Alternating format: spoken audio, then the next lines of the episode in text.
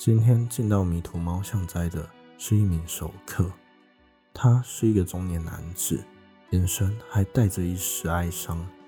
原因大概是因为他前阵子照顾了好一段时日的父亲，终于不再有任何的病痛，离开了人世了。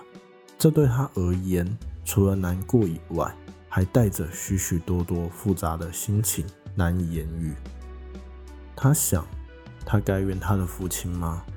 打小就对他冷漠以及严厉，从来就不苟言笑，用着鄙视的眼神看着他，一路到大。他说他们父子俩只要一见面就没有好话，不是争吵就是谩骂，从来没有停歇过。直到他重病在床，一切才有了转变。也许正是因为父亲生病的关系。早已没有了力气再与他争吵些什么了，因此父子两人的关系从恶劣也逐渐趋于和缓了。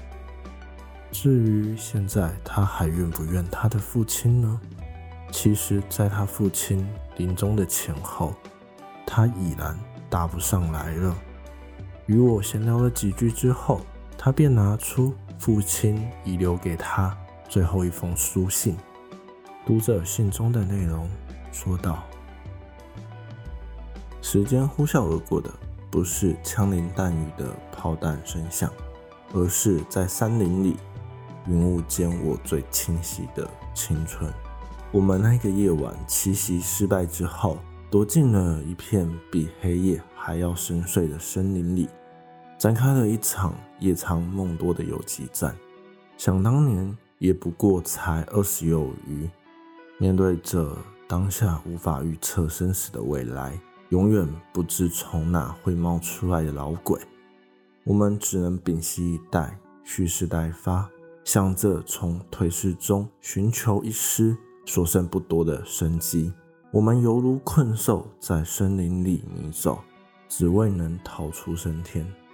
直到夜里的大雨过后，袅袅云雾消散。直到战地趋于平静，曙光洒落在各地，我们又开启了另一场游戏。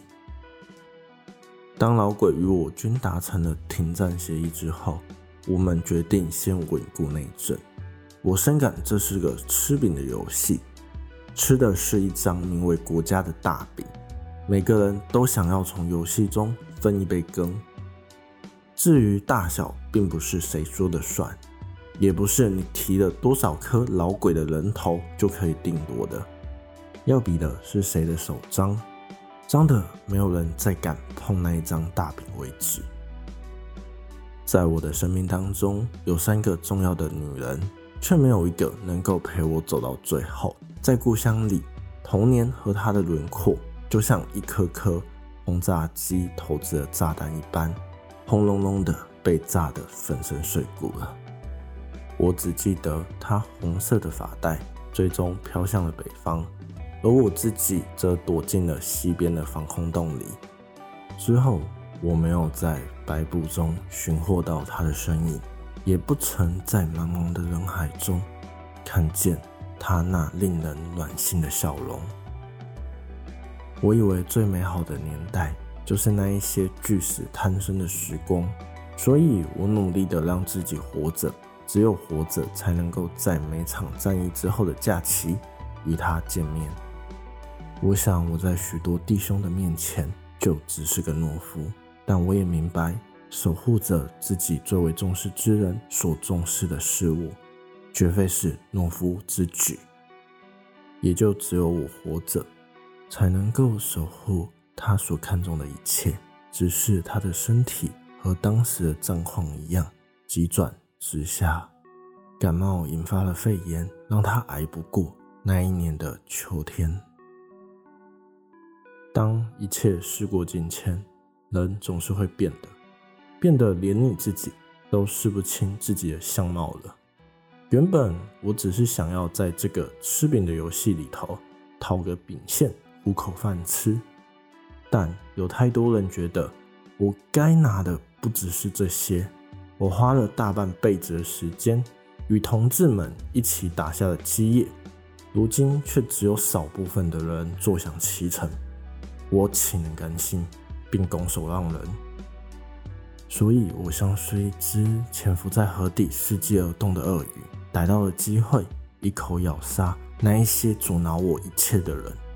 只是，我始终没有想过，我心心念念的那一条大鱼，居然是但我身边最久、最为信任的枕边人。被软禁了数十年鱼仔，我才重获自由。我该恨他吗？我该恨您有着和他一样的眼神吗？你总问我说：“您爱过他吗？”在那绵绵细雨的电话亭旁的四目相交，是一场谋权大局的开始。我想你应该要问的是：他真的爱过我吗？半年前是他最后一次带着父亲到山里去，山碑依旧伫立在群岭中最为雄伟的那一座峦峰上，但父亲常哼的那首悉老歌早已在嘴里模糊不清了。